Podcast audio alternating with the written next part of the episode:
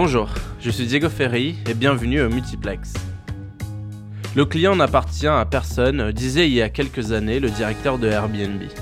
Le problème, c'est qu'au sein d'une entreprise non plus, le client n'appartient à personne. Et voilà l'un des grands dilemmes de l'ère du numérique. Tandis que l'expérience client est identifiée par tous comme le Graal, la responsabilité, la gestion et le financement de celle-ci restent silotés et diffusent au sein de l'entreprise. Alors, comment réconcilier les différentes fonctions de l'entreprise et leurs enjeux? Acquisition client, excellence opérationnelle, fidélisation, autour d'un unique indicateur. J'ai le plaisir d'accueillir aujourd'hui Cyril Var, exécutif VP chez Faber Novel. Bienvenue Cyril. Bonjour Diego. Alors Cyril, le titre qu'on donne à cet épisode, Qui paye pour un sourire client, c'est assez intrigant et je trouve que c'est le moins qu'on puisse se dire. Ma première question, c'est la suivante. Comment peut-on arriver à une réponse à cette question? Si je développe un peu plus, de quoi vas-tu nous parler plus précisément aujourd'hui?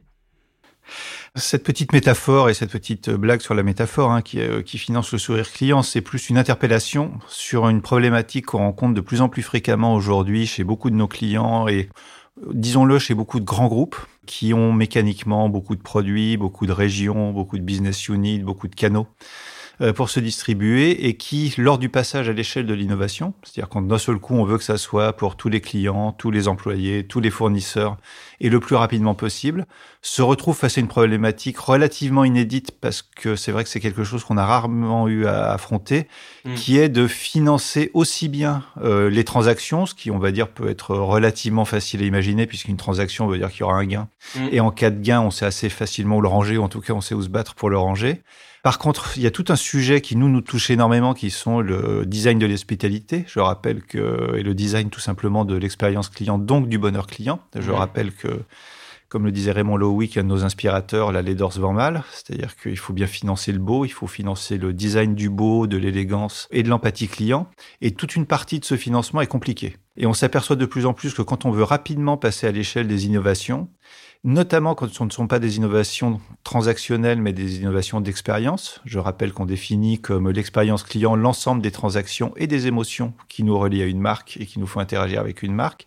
On peut se retrouver effectivement coincé par le fait qu'un sourire client ne rapporte pas tout de suite de l'argent, pas forcément dans mon silo, pas forcément sur mon produit, mais sur l'expérience de marque globale.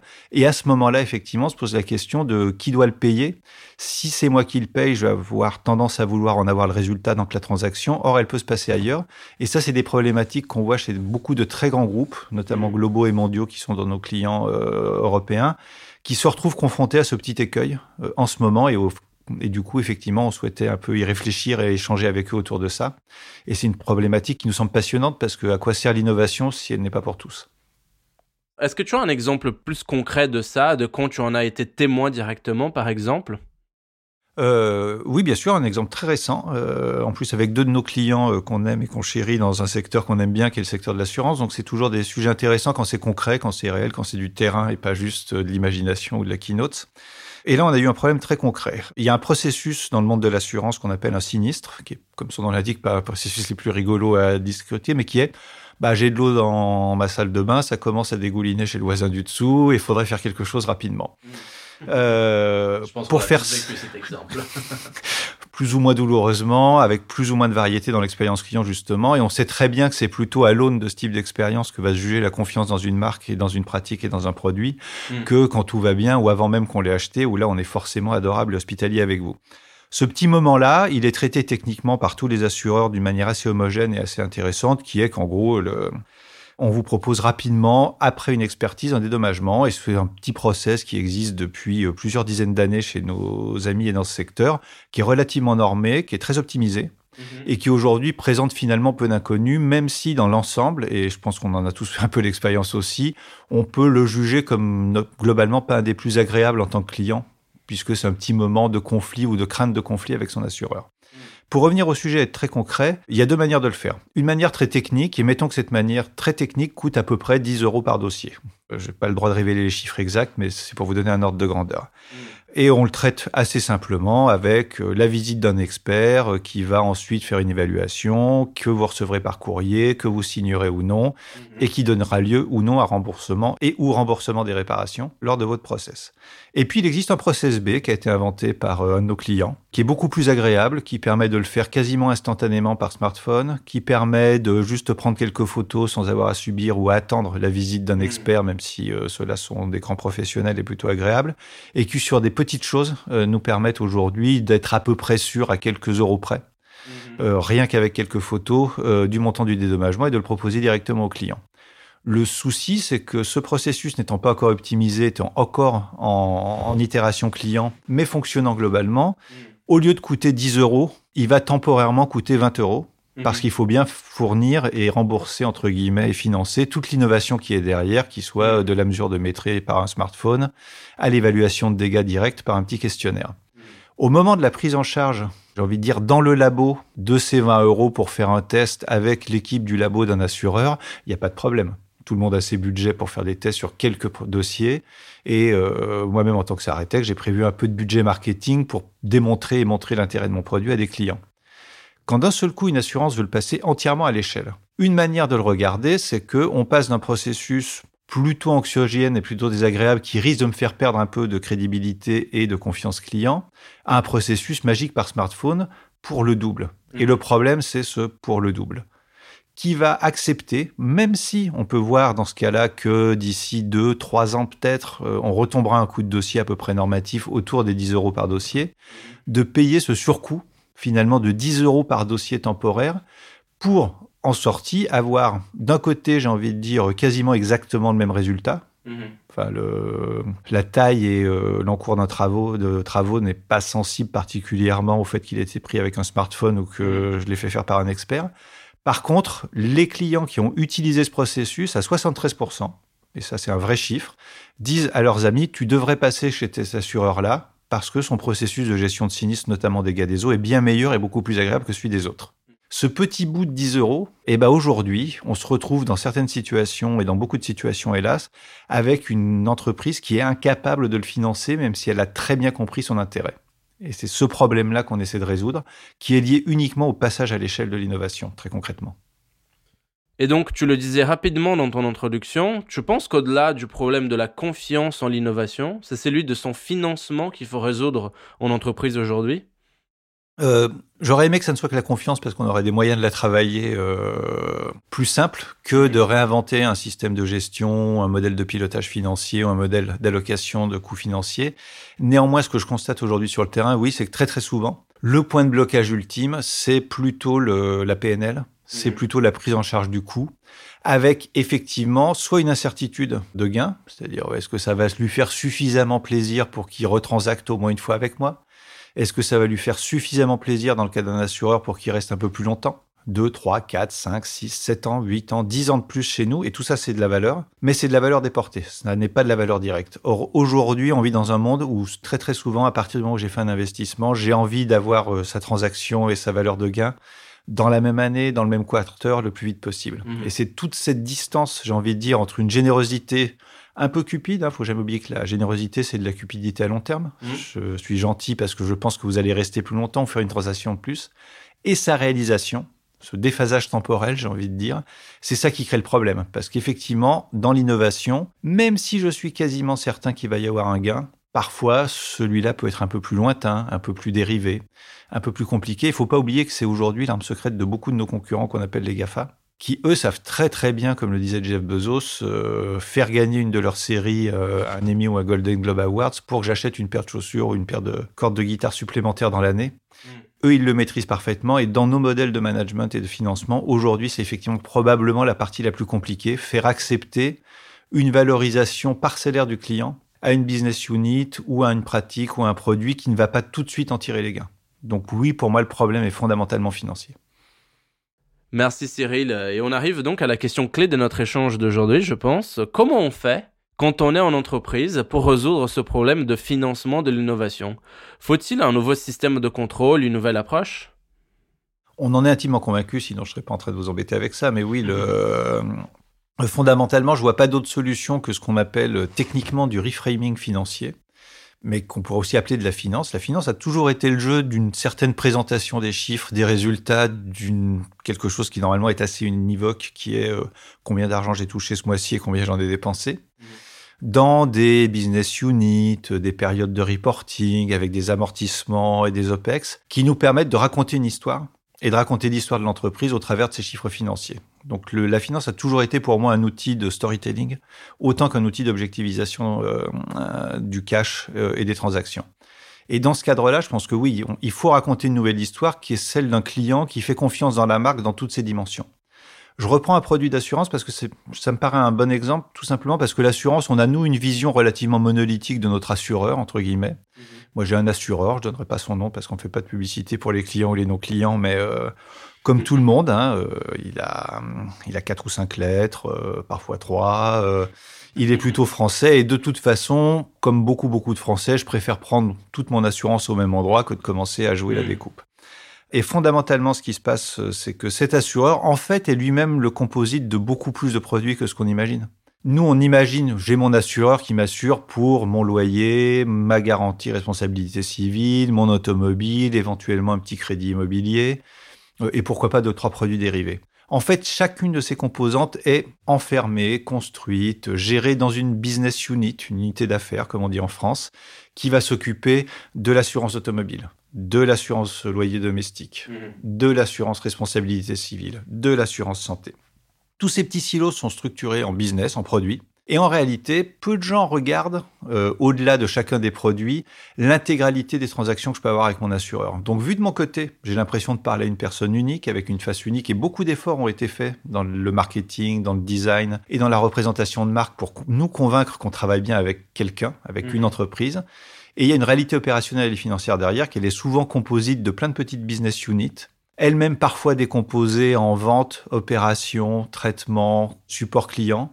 Tout ça étant des pratiques et des objectifs séparés. Et la synthèse de finalement cette année, euh, combien est-ce que Cyril m'a coûté, combien est-ce qu'il m'a rapporté, qu'est-ce qu'il a consommé dans mes différentes business units et qu'est-ce que je peux faire, elle a été petit à petit euh, désintermédiée. Aujourd'hui, elle est en fait très souvent tenue par personne. Vous pouvez très bien avoir éventuellement un chief marketing officer, mais dont le job est le coût d'acquisition, mais il n'est mhm. pas en responsabilité du coût de traitement ou du coût de transaction ou du coût de gestion de quelqu'un derrière. Vous pouvez avoir quelqu'un qui est en charge du coût de gestion d'un problème particulier, le sinistre en mhm. dommages immobiliers, mais il est en il est en gestion des coûts, il est en gestion des contraintes techniques, il est en gestion de cette KPI là mais est-ce qu'il existe dans l'organisation, et c'est une bonne question si j'étais CEO à se poser, quelqu'un qui soit vraiment en charge de faire la synthèse mmh. et de me dire oh, aujourd'hui, on a tant de clients qui nous coûtent en moyenne 100 euh, euros à acquérir et nous rapportent en moyenne 110 euros par an et risquent de nous recouter 10 euros par an à réacquérir si on veut limiter le churn et ne pas avoir à les réacquérir 100 euros dans 5 ans. Il s'avère que très très peu d'entreprises sont en charge de ça éventuellement au marketing stratégique, mais qui donne plus un avis et un éclairage sur le futur des clients mmh. qu'un modèle de pilotage. Et très souvent dans la gestion au quotidien, et on le sait tous, on est enfermé dans notre silo avec notre contrôle de gestion et nos KPI, soit de dépenses, soit de recettes, et personne qui tienne à jour une PNL client, tout simplement, ou une PNL par client, ce qui serait la modernité, qui est ce que font actuellement les Amazon et les Facebook. C'est donc le modèle qu'on a évoqué dans un épisode précédent avec euh, Jérémy, euh, sur le modèle euh, ARPU. Est-ce que tu peux nous dire un, mot? Oui, bien sûr. C'est, euh, je ne vais pas faire de redite avec ce qui a été sûrement très bien dit par Jérémy, mais le, L'ARPU, c'est tout simplement le fait de tenir une PNL, donc des profits et des pertes par client, mhm. régulièrement pour toujours le même client et sur plusieurs années. C'est un modèle qui a été très très utilisé par les utilities et notamment les telcos dans les années 90 à 2000, tout simplement parce que quand la téléphonie mobile est arrivée, on l'a oublié, il fallait faire un cadeau de plusieurs milliers d'euros au client, ça s'appelle un téléphone portable. Il fallait que le client s'engage éventuellement à continuer à consommer du crédit consommation, des SMS, de la voix et des conversations pendant plusieurs années pour que je rembourse mon terminal et continue à gagner de l'argent après. Et c'est dans cette logique-là que s'est développé ce modèle-là qui a été très très vite adopté par effectivement des grandes entreprises comme euh, Google, Facebook, mais on pourrait aussi parler d'Airbnb ou de tous les grands commerçants en ligne qui maintenant ont cette habitude de vérifier en parallèle leur coût d'acquisition initial pour un client et de le suivre sur plusieurs années. Ok, et plus précis encore, comment je fais quand je suis par exemple DAF, directeur financier d'une grande business unit, d'une grande entreprise, sachant que les clients de ma business unit, ce sont aussi les clients des autres business units du groupe auquel appartient la mienne, dans lequel je travaille. C'est justement là qu'est toute la difficulté de l'exercice. C'est que d'un côté, on a pris l'habitude, je pense, euh, d'une politique de gestion très par produit qui était, et ça j'insiste beaucoup là-dessus, qui a été l'optimal dans un marché, non pas en réseau, mais dans un modèle assez linéaire, où finalement je fabriquais mes produits, je les mettais sur des rayons des distributeurs, j'attendais leur reporting de vente pour retourner leur vendre quelque chose. Ça a l'air simple, mais dans le cadre d'un business assez linéaire et finalement assez standardisé qui s'appelle le business euh, d'un produit distribué, mm. c'est probablement l'optimal. Parce que même le client lui-même n'a pas de valeur intrinsèque en dehors de l'achat ou des transactions. Aujourd'hui, dans un monde beaucoup plus compétitif, où je rappelle que euh, de par le digital, euh, toute bonne idée de transaction peut être instantanément changée par un Instagram d'un ami mm. qui me propose un produit alternatif ou une idée alternative, où on voit bien qu'on reconsidère de plus en plus souvent avec qui on travaille sur quel sujet. Je pense que cette logique du par produit, par silo, par canal, qui encore une fois a été l'optimal, mm. devient un petit peu plus compliqué parce que les clients ne réfléchissent plus par produit, par silo, par canal. Mm. De plus en plus, c'est ce qu'on voit. Ils veulent s'engager avec une marque qui porte des valeurs. Ils sont prêts à donner plus de transactions et plus d'affectio societatis à cette marque, à condition qu'elle les considère elle-même comme quelqu'un d'unique et quelqu'un avec qui on travaille. Et je pense que la complexité, justement, c'est de recréer au travers de business qui réagissent et qui fonctionnent différemment, de plus en plus cet esprit du commerce initial qui aujourd'hui voulait dire tout simplement bah euh, je vous reconnais, je sais qui vous êtes, vous n'avez pas besoin de le répéter, je sais déjà ce que vous avez acheté, ce que vous aimez, je vous propose rapidement quelque chose qui peut vous convenir, ou je vous dis rapidement que j'aurai rien qui pourra vous convenir aujourd'hui. Donc effectivement, le, le, modèle de gestion qu'on a suivi jusque-là était très très orienté par ligne de produit ou par unité de production. Aujourd'hui, moi en tant que client, tout ce que je veux, c'est qu'on reconnaisse que je suis la même personne, quel que soit le produit, qu'on sache que j'ai rien acheté depuis deux mois, mais que je vais peut-être acheter quelque chose le mois prochain, que même si j'ai acheté un produit qui n'est pas dans le bon silo, on reconnaisse mes points de fidélité, euh, mon affection sociétatis, qu'on me traite comme la même personne. Des choses toutes bêtes qu'on me demande pas de me reloguer, qu'on me demande pas de redire ce que je viens de dire à un autre euh, silo, à un autre produit et que petit à petit, je vois se construire ma relation. Certaines boîtes qui sont excellentes en ce moment, notamment, je trouve euh, tout ce que fait Nike sur Nike Run absolument admirable. Euh, parce que Nike, que ça soit pour m'offrir des choses, pour m'offrir des services, que ça soit pour euh, me récompenser en me faisant un petit cadeau parce que j'ai acheté souvent, ou que ça soit pour m'accompagner dans la pratique et la consommation du produit, mhm. on sent bien au travers de toute leur parc d'applicatifs que je suis un seul client. J'ai jamais besoin de me reloguer. Ils savent qui je suis. Ils savent reconnaître ce que j'ai déjà fait et ne pas mhm. me le redemander et ils savent le mettre en œuvre. Par contre, effectivement, ça veut probablement dire que du côté de Nike, il y a eu de gros efforts faits en contrôle de gestion parce que je ne peux pas croire que ça soit possible par accident ou par hasard. C'est forcément une stratégie concertée avec une mise en œuvre de l'allocation des moyens client par client qui a été faite. Et à ton avis, c'est donc toujours possible de traduire l'innovation en bénéfice client? Oui, il faut le penser en tout cas, c'est notre métier d'en être convaincu. Euh, mm. On innove pour améliorer quelque chose, souvent, pas pour le faire régresser ou pour le rendre moins bon. Et donc, effectivement, pour moi, si c'est une vraie innovation et qu'elle a été pensée avec sincérité, euh, elle doit forcément, à un moment donné, me redonner le sourire, me faire envisager des transactions que je n'avais pas envisagées, me donner envie d'interagir euh, et de m'impliquer avec la marque. Et donc, effectivement, aujourd'hui, pour nous, en tout cas chez Faber Novel, une innovation, c'est forcément bénéfique. Et si un bénéfice, il peut se mesurer, qui se mesure tangiblement, comme je disais souvent, par une transaction, ça c'est le plus simple et le plus souhaité en général par beaucoup d'entreprises, mmh. mais aussi cet engagement, cette confiance, ça peut se retrouver dans une recommandation, ça peut se retrouver dans quelques étoiles que j'aurais peut-être pas mis, ça peut se retrouver dans mon sourire quand je rentre dans l'agence ou quand je viens interagir avec mon fournisseur, mmh. ça peut se retrouver dans tous ces éléments-là Effectivement, l'innovation digitale, elle sert beaucoup pour les transactions, mais euh, soyons réalistes, je ne vais pas manger plus de quelque chose ou me mettre à avoir plus besoin d'acheter des paires de pantalons parce que je m'entends bien avec la marque. La réalité, c'est qu'aujourd'hui, elle va souvent servir à me convaincre que je travaille bien avec la bonne marque, qu'on est très aligné éthiquement du point de vue culturel, du point de vue du projet de marque et du point de vue de la consommation en général, et que c'est ça qui va faire que je vais rester fidèle à cette marque. Donc typiquement, ça porte beaucoup là-dessus. Si vous voulez un exemple tout simple que je trouve assez intéressant en ce moment, c'est euh, la marque de jeans que je connais depuis très très longtemps qui s'appelle Levi's, qui commence à proposer euh, des vêtements dont la promesse est que promis ce coup-ci s'abîmeront encore moins, donc vous en acheterez 5 toute votre vie, ça suffira. Hmm. C'est très aligné avec mes réflexions du moment. Mhm. Ça pourrait être perçu par l'opérateur de business unique ou de l'actionnaire comme une contre-promesse économique, Mhm. puisque je vais consommer moins, et ça, on le voit bien en ce moment euh, dans beaucoup d'entreprises, ça va devenir un gros sujet. Néanmoins, si euh, cette sous-consommation ou cette moindre consommation est balancée par le fait qu'il y aura plus du tout besoin de me faire de publicité, plus du tout besoin de dépenser de l'argent en eyeball tous les mois pour que je me rappelle de la marque, qui fasse que je suis suffisamment engagé pour que plus jamais on puisse éliminer les budgets marketing. Je conseille à tous les CIO de faire cet exercice. Supprimez tous vos budgets marketing communication. Regardez ce que donnerait votre business sans les dépenses publicitaires. Mhm. Regardez combien ça génère de marge et regardez ce que ça impliquerait en termes de fidélité client et ce que coûterait cette fidélité client et comment la créer. Et ça, peut-être, ce serait une des méthodes les plus modernes pour réfléchir à ce sujet-là. En créant une énorme contrainte, il n'y a plus de pub. Et s'il n'y a plus de pub, comment est-ce que je fais pour m'assurer quand même que toute sa vie, Cyril continue à acheter des Levis? Et comment est-ce que je peux sensibiliser et communiquer ce nouvel outil ou ce nouvel indicateur euh, qui est la RPU à mes actionnaires? Comment utiliser ces analyses pour convaincre les investisseurs d'investir plus dans l'innovation, l'ouverture d'une nouvelle usine ou à compléter son offre par exemple?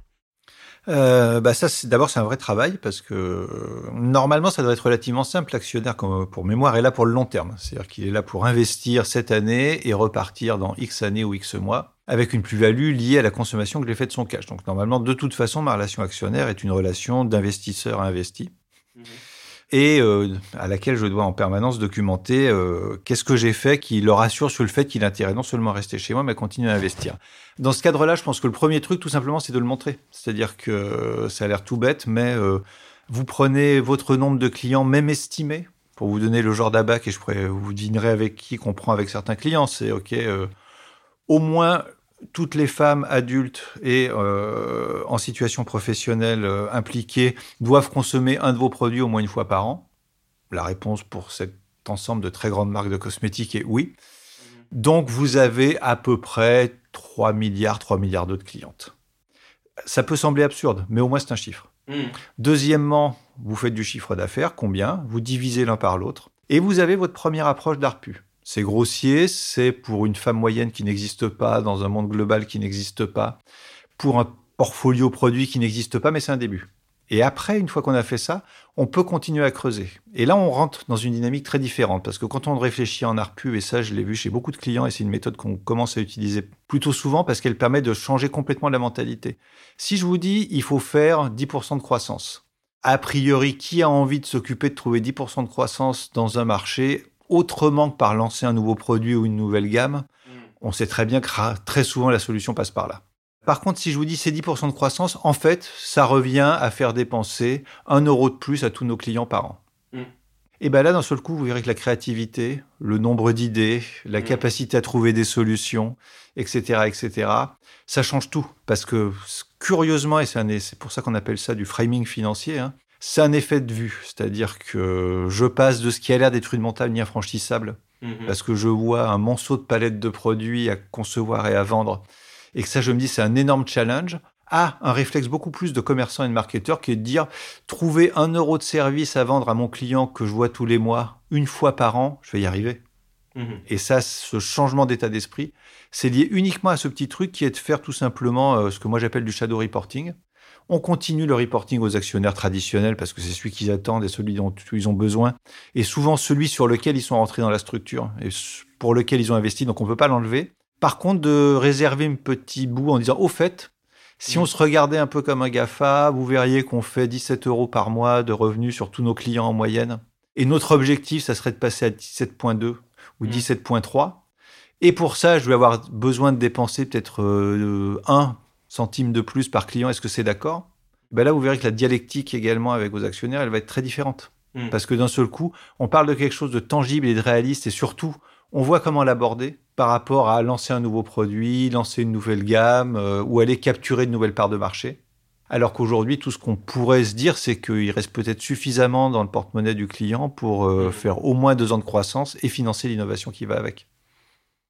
Merci beaucoup Cyril. Et alors pour finir, deux questions en une sur le sujet de l'éthique.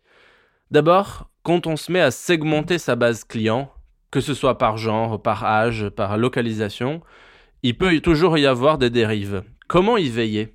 Et ensuite, comment faire de la RPU, ce, cet outil dont on parle aujourd'hui, mais de façon éthique? Quelles questions on doit se poser quand on est dirigeant, quand on est PDG et qu'on souhaite implémenter une telle vision? Euh, c'est une très bonne question parce qu'on voit en ce moment dans l'actualité qu'elle peut devenir très compliquée. Hein. Je pense à Danone, un de nos clients, qui est en train de se retrouver dans une réalité entre euh, une économie qui a ses besoins euh, et un programme éthique qui a les siens une difficulté à concilier les deux, donc ça va être de plus en plus d'actualité. Pour être très clair, je pense qu'il faut tout simplement, se, ça a l'air bête, hein, mais se mettre dans la peau du client beaucoup plus souvent, prendre des phases de recul beaucoup plus fréquentes pour se poser la question, non pas de euh, comment est-ce que je peux acheter ce client, comment est-ce que je peux m'assurer que Diego va bien acheter mon produit, mmh. mais qu'est-ce qui pourrait faire plaisir à Diego? Comment est-ce que je peux m'engager avec lui pour lui donner confiance? Et je trouve que juste avec ces quelques petites questions, euh, comment est-ce que je peux lui expliquer pourquoi est-ce que je lui ai envoyé une publicité? Mmh. Parce que juste en se posant ces questions qui sont plus du ressort de la didactique, de la rhétorique et de la discussion, j'ai envie de dire, euh, de bon comportement entre un commerçant et son client, que de l'industrie du marketing et de l'industrie de l'acquisition client, qui sont devenues des industries, on trouve toujours des réponses. Par exemple, si demain je vous disais, euh, est-ce que vous trouveriez raisonnable, pour que je puisse vous placer un produit aussi formidable soit-il et aussi plaisant soit-il, que je vous alloue un étudiant qui va vous suivre un peu partout dans la rue et de temps en temps vous dire, hé, tu veux pas acheter mon produit? Je pense que de vous-même, vous réaliseriez en vous disant, bah euh, non, je ferai pas ça, c'est du harcèlement, c'est pas du mmh. marketing. Par contre, euh, est-ce que tu veux pas prendre rendez-vous pour pendant une heure, je t'explique bien mon produit et comme ça après tu sauras si tu dois l'acheter ou pas? C'est en se reposant ce genre de questions beaucoup plus terrain, je pense, beaucoup moins numérique finalement, et beaucoup moins digital finalement, parce que quelque part le digital est un peu abstrait le client à un moment donné. C'est devenu un ad ID, c'est devenu un une target ou un retargeting, et se remettre en permanence en tant que praticien, hein, qu'on soit directeur marketing, exécutif VP du marketing ou tout simplement opérateur, en se disant quand je vais recevoir, est-ce que j'ai bien envie qu'on me fasse ça? Est-ce que si on me fait ça, ça me donne confiance dans la marque et ça me donne envie d'avoir une transaction? Ou est-ce que si on le fait pas, ça me ferait plutôt plaisir? C'est plus en se posant ce genre de questions qui vont être très centrées autour de l'émotion dans le parcours client en fait et de l'émotion que suscite une demande de transaction qu'on va trouver des bonnes réponses. Et très souvent, euh, encore une fois, on n'est pas dans de la sorcellerie, on n'est pas forcément dans des choses très compliquées, on a des petits réflexes de commerçant. On dit voilà, bah, euh, effectivement, euh, si mon client a déjà pris un café, je vais pas lui demander "Eh, t'en veux pas un deuxième tout de suite mm? Je vais plutôt lui souhaiter une bonne journée, lui dire peut-être à ce soir. Et c'est peut-être ce peut-être à ce soir qui reste très ouvert, très généreux et non committal qui fait que je vais repasser effectivement le soir prendre mon petit café avant de rentrer, au lieu de rentrer directement chez moi. Et je trouve qu'on on a perdu avec le digital un peu ce sens du contact, de l'empathie directe, et que encore une fois, si une des définitions c'est euh, ne faites à autrui que ce que vous voudriez qu'on vous fasse à vous-même, posez-vous plus souvent la question et je pense que vous seriez surpris des bons résultats qu'on peut rapidement avoir. Merci beaucoup Cyril, c'était super clair et encore une fois un grand plaisir à, t'accueillir euh, ici au Multiplex. Je t'en prie. Et nous arrivons à la fin de l'épisode d'aujourd'hui. Cet épisode a été produit, réalisé et écrit avec l'aide de Marina Dislich. C'est tout pour le Multiplex, je m'appelle Diego Ferry et à jeudi prochain.